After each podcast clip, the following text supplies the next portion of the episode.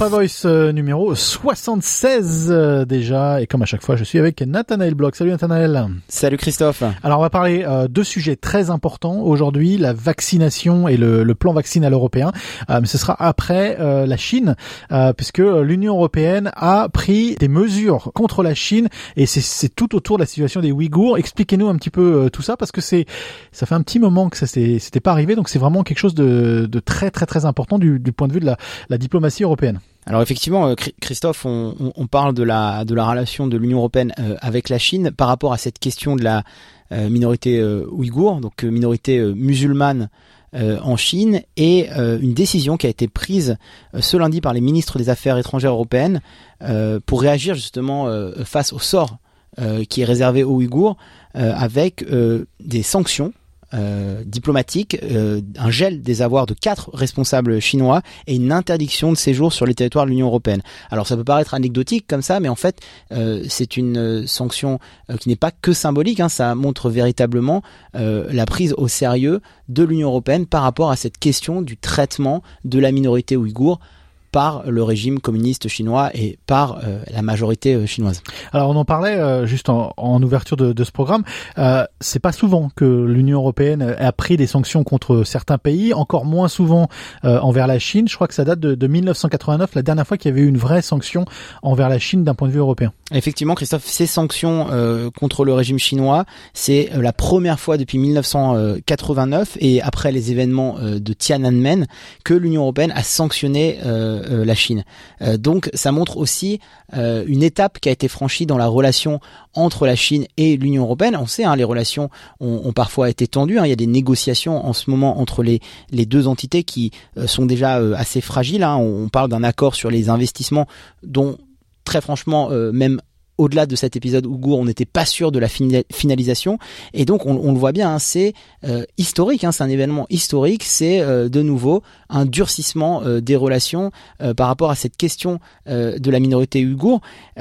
mais du côté chinois, Christophe, on n'a pas tardé non plus à réagir vraiment un œil pour œil, euh, dent pour dent, la, Chine a appliqué la loi du talion. Il y a eu ces sanctions annoncées euh, par les autorités européennes euh, en ce début de semaine et directement à la suite de la décision de l'Union européenne d'inscrire donc ces quatre dirigeants et et une entité de la, de région chinoise du Xinjiang, donc là où sont les minorités ouïghours sur une liste de sanctions pour les violations des droits de l'homme, ben, immédiatement le régime communiste chinois a pris des mesures de rétorsion à l'encontre d'un certain nombre de personnalités de l'Union européenne, dont peut-être celui qui est le plus médiatique, en tout cas le plus connu euh, de notre euh, audience française, euh, l'eurodéputé français Raphaël Glucksmann, fils de André Glucksmann, et vice-président de la sous-commission des droits de l'homme au Parlement européen, qui Christophe, depuis quelques mois, quelques années, est vraiment à la tête de, de, cette, de ce combat, j'allais dire, pour dénoncer ces violations euh, de la minorité ouïghour euh, en Chine. Est-ce que tout ça, ça aussi, euh, la réponse ça va être oui, mais on, va, on va détailler ça, c'est de, de comprendre les enjeux diplomatiques à travers la planète, parce qu'on sait que l'Europe a un certain set d'alliés et les Chinois ont un certain set d'alliés. Donc forcément, les Américains, les Russes, les, où, où, se joue ce, ce débat diplomatique? Et j'allais poser la question quid de l'Australie? Est-ce que l'Australie prend part dans, dans, dans, dans, dans, cette espèce de, de débat, euh, de, combat qui se passe entre la Chine et l'Europe alors pour répondre à cette question, on va on va juste faire d'abord un, petit pas en arrière pour pour bien comprendre hein, quel est quel est quel est le sujet. Euh, il y a trois accusations principales qui sont faites par l'Union européenne euh, au régime communiste chinois.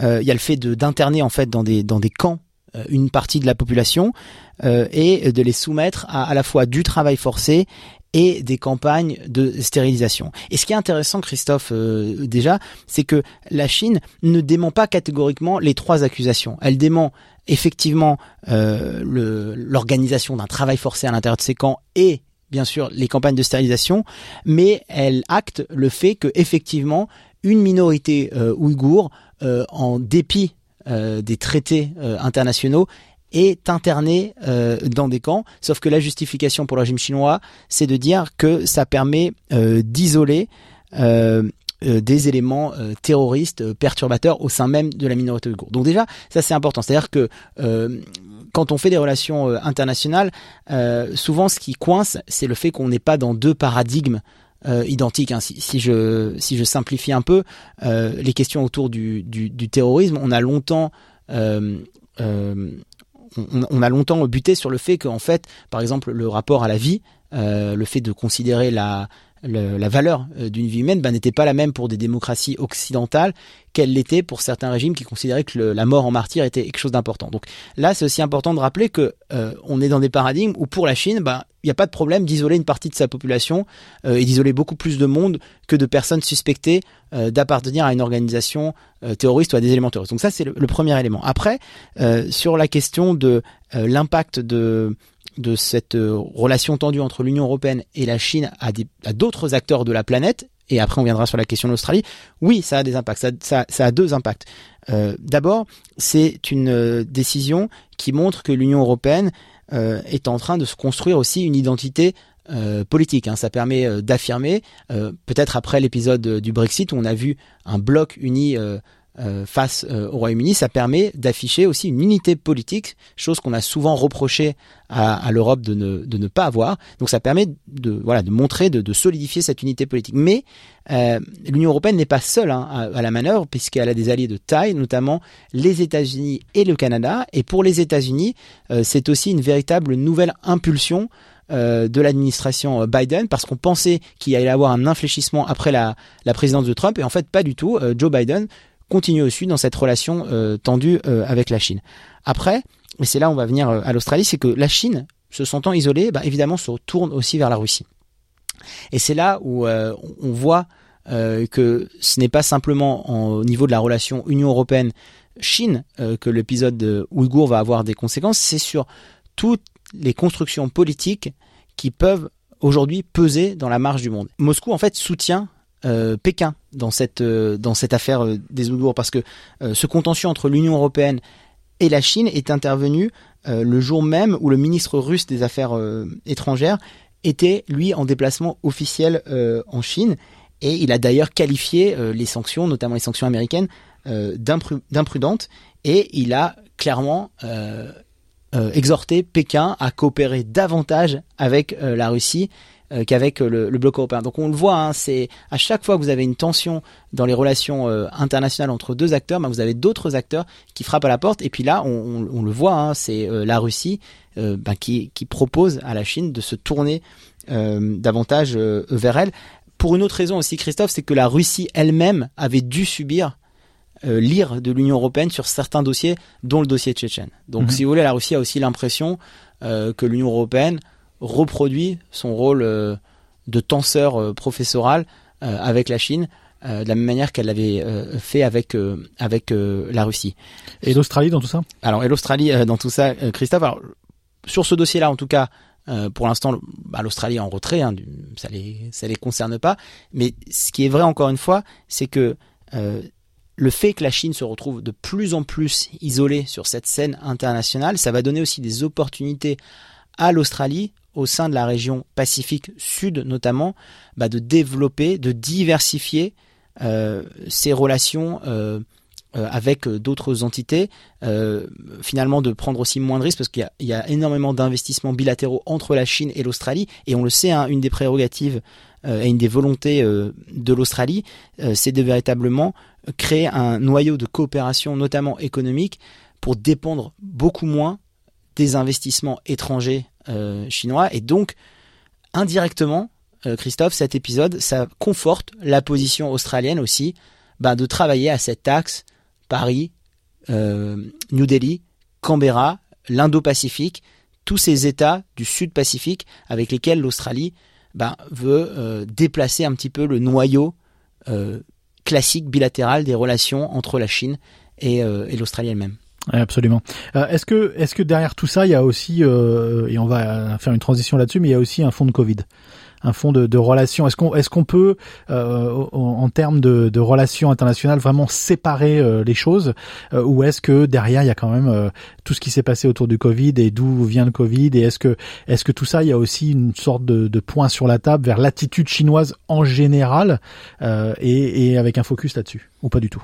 Alors votre question sous-jacente, Christophe, c'est est-ce que euh, cet euh, euh, avertissement, ces sanctions de l'Union européenne, elles sont prises à un moment euh, à un moment calendaire au hasard, j'allais dire, ou est-ce qu'elles sont prises à un moment où... Est-ce qu'il y, y, a vraiment du hasard dans la diplomatie? Alors, ça fait longtemps qu'il y a des pressions au sein euh, de l'Union européenne pour prendre ces sanctions euh, par rapport à la Chine, en tout cas d'afficher une position plus ferme.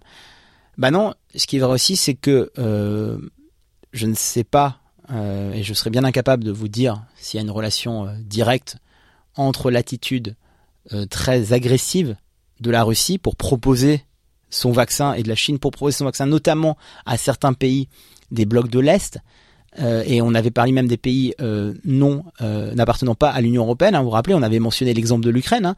On l'avait dit, une des faiblesses de l'Union européenne dans cette campagne vaccinale d'approvisionnement de vaccins, c'est de ne pas être capable aussi de se tourner vers ses voisins directs, l'Ukraine en tête, et donc que l'Ukraine, eh ben, alors qu'on aurait pu lui tendre la main, eh ben, elle se tourne vers la Russie pour sa son organisation logistique, la campagne vaccinale, etc. Donc euh, ce qui est vrai, c'est qu'encore une fois, hein, euh, la nature a horreur du vide, et c'est vrai aussi en relation diplomatique. Si vous avez un vide, si vous avez un besoin euh, d'un pays, ben vous avez forcément quelqu'un qui tape à la porte, ou en tout cas vous avez une autre proposition. Et le fait que l'Union européenne ait été absente de de ces négociations-là avec ces pays, alors après il y, a plein de raisons, c'est la campagne est déjà assez compliquée en, Europe elle-même, mais ben il va pas rien se passer. C'est que vous allez avoir pour l'exemple encore une fois de l'Ukraine, mais même, de certains pays euh, appartenant à l'Union européenne plus à l'est de l'Europe, vous allez avoir le voisin chinois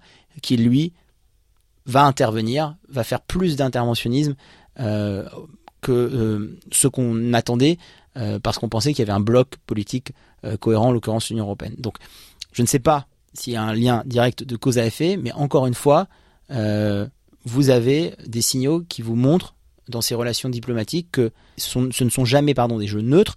Vous avez toujours euh, dans euh, ces tensions entre pays ben, d'autres pays qui vont prendre la place ou en tant cas d'autres pays qui vont se substituer à un manque ou à quelque chose auquel, en l'occurrence, on attendait l'Union européenne. On va parler maintenant de, de l'Europe euh, d'un point de vue euh, Covid, d'un point de vue vaccinal euh, et cette campagne de vaccination qui évolue dans certains pays, traîne les pieds un petit peu ailleurs. En tout cas, il y a vraiment deux poids, deux mesures à travers toute l'Europe. on a du mal à y voir clair parce que c'est c'est très compliqué de de, de, de, de tirer le, le, bien du mal de ce qui est en train de se passer aujourd'hui en Europe. La situation vaccinale en Europe, on en est où, Nathanaël? C'est un peu compliqué tout ça. Alors, ça a l'air compliqué, Christophe, la, situation vaccinale en Europe, mais en fait, on a quand même des grands principes de cette stratégie vaccinale. Le premier élément euh, euh, qu'il faut rappeler, c'est que l'Union européenne a élaboré sa stratégie vaccinale euh, pas en ce début d'année, mais dès juin 2020, à un moment où déjà plusieurs laboratoires s'étaient lancés dans la recherche d'un vaccin et d'une manière d'immuniser le plus grand nombre de citoyens européens. Donc la stratégie vaccinale, déjà, ça fait 8 neuf mois qu'elle a été élaborée et qu'elle est, pensée euh, par l'Union euh, européenne. Euh, ce qui s'était passé alors à ce moment-là, c'est que l'Union européenne avait signé des contrats avec six laboratoires pour un montant avoisinant les 2,75 milliards de doses au total. Et l'idée de l'Europe à ce moment-là, c'est de pré-réserver au moins une partie des vaccins nécessaires à la vaccination de, de Donc, mettre le pied à l'étrier de certains pays qui auraient peut-être eu plus de mal euh, dans le dans la négociation, dans le poids, dans la balance, de dire ok, on vous, nous en tant qu'Européens, on vous met le pied à l'étrier, mais il faut aussi mettre du, du vôtre. Alors oui, mais c'est surtout en fait des grands principes qui régissent cette cette stratégie vaccinale et cette stratégie d'achat, parce que en fait il y a une l'idée c'est quoi? C'est que l'Europe négocie un stock total euh, de vaccins. C'était ce qu'on avait reproché, hein. encore une fois, on, rappelle, hein, mais répétition vos pédagogies, on avait beaucoup à reprocher à l'Europe d'avoir raté euh, ben, la gestion euh, du Covid début d'année dernière, mais encore une fois, c'était nouveau pour tout le monde et nouveau pour l'Union européenne. par contre, on s'était dit, ben, l'Union européenne avait bien réagi, en tout cas, semblait être coordonnée dans la mise en place de cette stratégie vaccinale. Donc c'est l'achat d'un stock au niveau de l'ensemble de l'Union européenne. Et après, c'est une répartition entre les États membres au prorata de la population de chaque pays. Si on prend l'exemple euh, français, euh, c'est en fait 15% du stock total qui sera réservé à la France parce que la France représente 15% euh, à peu près de la population de l'Union européenne. Donc, vous voyez, on a quand même, peut-être avant, d'entrer dans les, critiques et dans ce qui fonctionne pas, on a quand même, de la part de l'Union européenne, une stratégie vaccinale euh, qui est mise en place. Élément aussi intéressant euh, sur cette stratégie vaccinale, c'est qu'elle comprend aussi un volet qu'on peut qualifier euh, de, mondial ou de, global. Pourquoi le, le, le, rationnel en, en mauvais français ou en, bon anglais, il est intéressant derrière ça, c'est de se dire la Commission avait en fait considéré que de toute façon, il était improductif d'atteindre l'immunité euh, euh, collective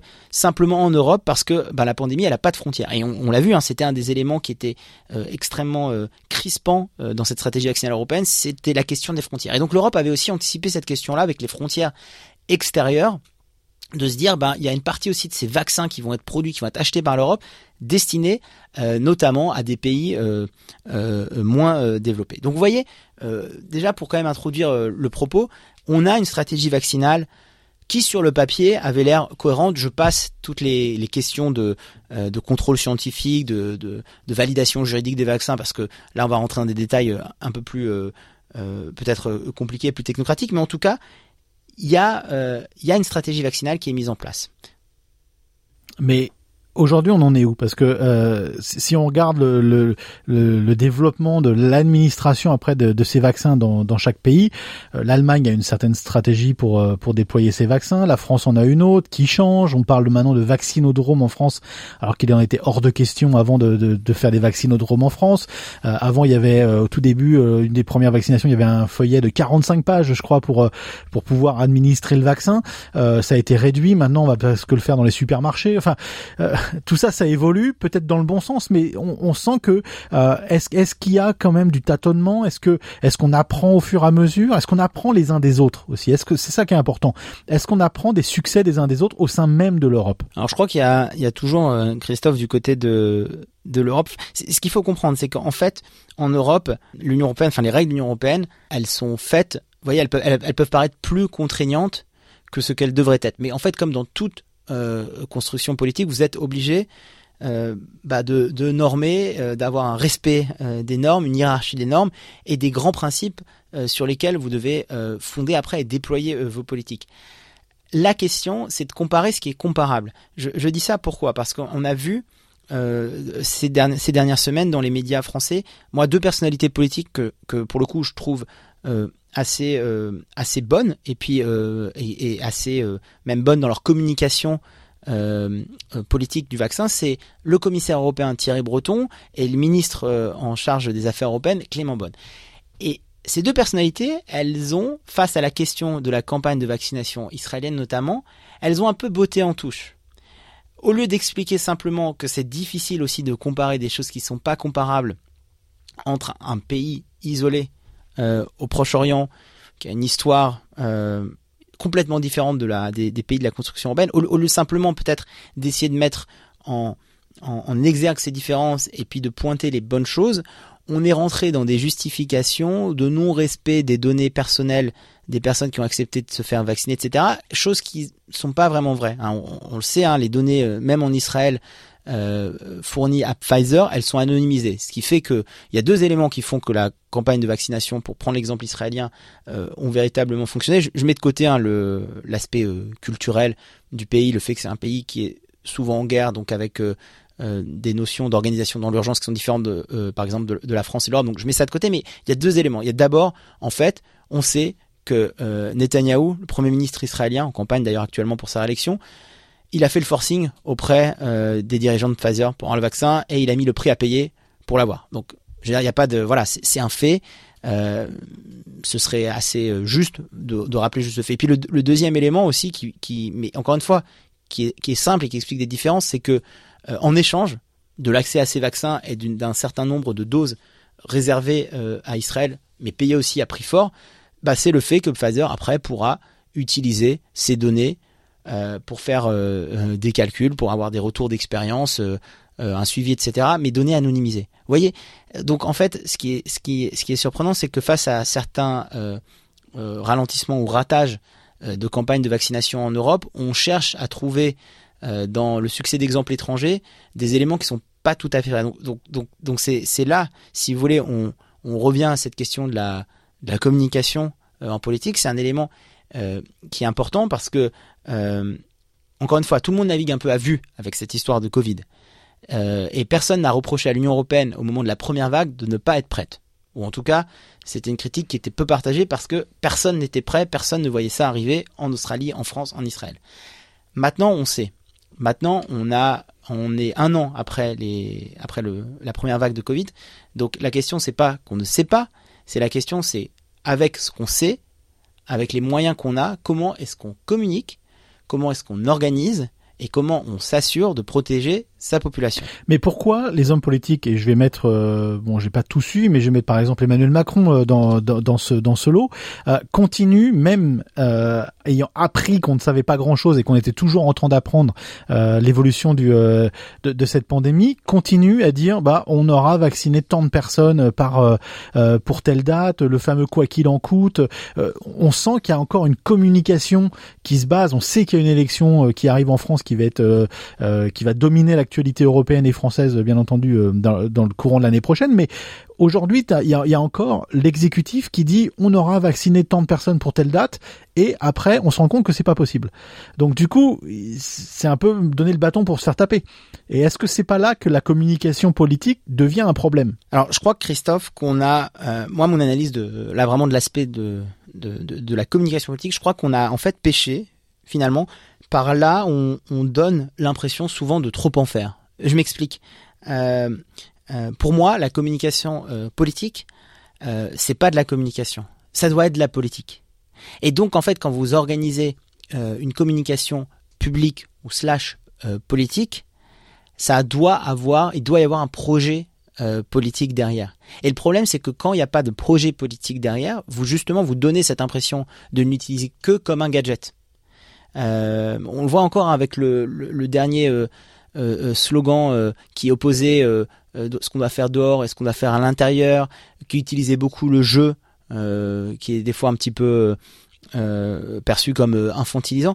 Il faut absolument que les messages politiques derrière les communications mises en place par l'exécutif, aient un objectif politique. Vous pensez à, la, Big Flow et euh, ce que Emmanuel Macron autour, a, fait, a fait autour de cette communication Alors euh, également, vous, vous parlez des, des, des, influenceurs. Encore une fois, il n'y a pas de bonne ou de mauvaise réponse par rapport au, fait d'utiliser des influenceurs. Ce qu'on constate, c'est que le gouvernement c'est un des gouvernements et, et d'ailleurs j'avais euh, je fais un peu d'autopromotion j'avais donné une interview à, à, nos confrères du off sur cette question là c'est un des gouvernements qui utilise le plus les influenceurs pour euh, euh communiquer Soit, ok, c'est un, fait. La question, c'est pas de savoir si c'est bien ou c'est pas bien. La question, c'est de savoir, il y a quel but politique derrière ça? Est-ce que c'est simplement un gadget ou est-ce qu'il y a véritablement euh, une intention politique? Et pour moi, encore une fois, je, je le répète, je pense que c'est pour l'instant, c'est là où on pêche le plus. C'est-à-dire que on devrait faire de cette communication un véritable outil politique parce que sinon on donne juste l'impression de trop en faire, on donne juste l'impression d'en faire à côté et ça marche pour tout, hein. ça marche pour ces exemples d'influenceurs, mais ça marche aussi euh, pour euh, ces exemples de, vaccinodromes. Euh, je trouve qu'on est dans une dans une dans une séquence séquence complètement ubuesque où il y a deux mois, il était encore hors de question d'avoir des grands vaccinodromes. Et puis là, on a le ministre de la Santé, Olivier Véran, qui nous dit oui, on aura des grands centres, appelez-les vaccinodromes comme vous voulez, parce que la situation a évolué. Bon, encore une fois, c'est on se focalise sur le mot vaccinodrome sur ce que ça implique. La question c'est pas ça. La question c'est de savoir dans la séquence euh, politique et la séquence sanitaire euh, qu'on vit actuellement, comment est-ce qu'on communique sur le fait qu'à partir du mois d'avril, on aura en France des grands centres où on va pouvoir appliquer une campagne de vaccination massive. Pourquoi en avril et pas avant? Qu'est-ce que ça implique dans les professionnels de santé habilités à, euh, à vacciner? Hein Je pense aux vétérinaires, je pense aux, aux biologistes, je pense aux, euh, pharmaciens, à des pompiers euh, qui ont été euh, formés aussi à ça. Voilà, vous voyez encore une fois, on se focalise trop et je trouve que l'exécutif se focalise trop sur ces questions des fois qui paraissent un peu gadget alors qu'elles devraient servir une intention politique dans une campagne de vaccination. Encore une fois, personne ne reprochera au gouvernement de ne pas savoir ce qu'on ne sait pas. Ce qu'on ne sait pas, on ne le sait pas. Le virus, il y a un an, personne ne le savait, personne ne reprochait ça au gouvernement de ne pas savoir.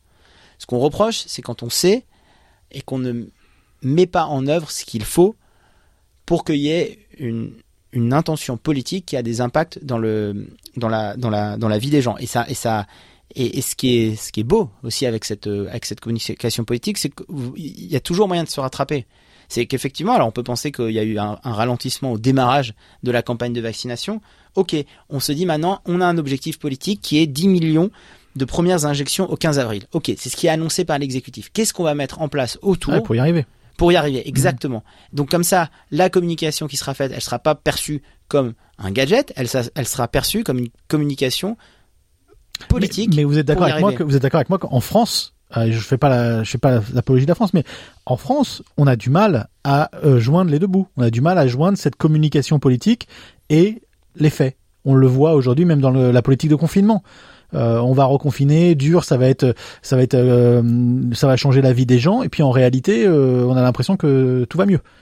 Donc sur entre la réalité de la communication politique par par l'exécutif et ce qui se passe réellement sur le terrain, on a l'impression que c'est deux mondes. Conjuguer ça, c'est compliqué. Je, je, pense sur sur le reconfinement ou le déreconfinement ou le redéconfinement, euh, bah, même nous, on s'y perd dans la terminologie. Non, mais je prends juste un exemple qui est qui, qui moi pour faire la comparaison avec l'Australie, hein, puisque on émet de d'SBS ici à, Melbourne, qui me semble intéressant, c'est que en Australie, ce qui s'était passé pour que le confinement soit respecté, je parle là de Melbourne, quand il y avait une conférence de presse et quand il y avait une évolution des règles, il y avait un détail mais incroyable des activités qui étaient permises et des activités qui étaient non permises. Et lors des conférences de presse, s'il y avait des questions sur des activités non mentionnées, elles étaient rajoutées à la liste des choses permises ou pas permises. Juste pour que notre euh, audience française euh, comprenne, c'est-à-dire qu'on allait chaque activité, la pêche par exemple, euh, le sport en salle, en soi, si c'est ne vu que comme ça, on se dit mais ce n'est que du gadget, c'est infantilisant, c'est c'est c'est une privation de liberté. Et ces critiques-là, elles sont fondées. Par contre, si on explique derrière ça le bien fondé si on donne cette liste très détaillée, mais qu'on explique le bien fondé, c'est de dire que la pêche ou que des activités en plein air, en fait, les risques sont moindres parce qu'elles se font seules. Parce que quand vous faites du paddle ou vous faites du kitesurf ou j'en sais rien, ça se fait seul, ça se fait en mer, vous êtes à 10 mètres de personne, etc. Quand un sport en salle, euh, euh, vous êtes enfermé, vous êtes... Et vous voyez, et en fait, on est passé, je me rappelle très bien à Melbourne, de critiques de ces politiques un peu infantilisantes et de ces listes, hein, vraiment, c'était une liste, qu'est-ce qui est permis, qu'est-ce qui est pas permis, à très bien, ok, on, on comprend. On sait où on en est. On sait exactement, on sait où on en est. Et puis il y a aussi un gain euh, politique derrière ça, c'est que quand ça va mieux et quand ça va aller mieux, eh ben à chaque fois vous allez enlever une activité interdite et puis les gens vont, avoir l'impression de, de, recouvrer finalement euh, un, peu de liberté. Alors que là, en, en France, ce qui se passe actuellement, c'est que on navigue un peu entre les deux. On le voit même dans les attestations. On est un peu dans cet entre-deux où on a l'impression que c'est très compliqué, qu'il y a beaucoup de raisons, mais donc alors il faut en, rajouter d'autres, mais on comprend pas très bien. Et, je trouve que c'est ça qui est un peu compliqué, c'est le fait de ne, de ne pas trancher. Soit on fait une interdiction qui est totale, qui est catégorique, on a le droit, on n'a pas le droit de sortir. il y a quatre raisons principales, c'est ce qui avait été fait en Australie. Vous devez aller chez votre médecin, vous devez euh, vous avez une urgence, euh, vous êtes sur une liste de travail euh, essentielle et puis une quatrième catégorie, ou bien vous faites quelque chose de très détaillé. Mais encore une fois, le problème, c'est que si votre liste c'est simplement un gadget et qu'il n'y a pas d'intention politique, moi je suis sûr qu'en Australie l'intention politique c'était de dire on va dans le détail, on va vers beaucoup de privation, on va on va se prendre beaucoup de critiques au début et rappelez-vous, hein, le premier ministre de Victoria avait dit les questions des libertés publiques en, au moment d'une pandémie, ce n'est pas la première des priorités c'est contestable. Vous pouvez avoir un avis dessus. Mais à partir du moment où c'est assumé, bah, vous voyez, c'est là où vous avez jeté votre encre et c'est autour de cette encre que vous allez naviguer. En France, encore une fois, là, ça passerait pas de dire que les libertés publiques sont pas la priorité quand il y a une pandémie. Absolument. Ça ne passerait absolument pas. Par contre, il faut aussi trouver un narratif, une narration autour de laquelle après vous allez pouvoir construire votre construction politique. Et encore une fois, l'espoir dans, dans ça, c'est que c'est jamais trop tard. Et que si là, à partir d'avril, on rentre dans une phase de, de vaccination massive, de vaccinodrome, on veut accélérer, etc., c'est encore pas trop tard pour construire une séquence politique euh, avec encore une fois une communication politique qui n'est pas de la communication, qui est de la politique. Affaire à suivre. Affaire à suivre, Christophe. Merci, Nathanaël. Merci beaucoup.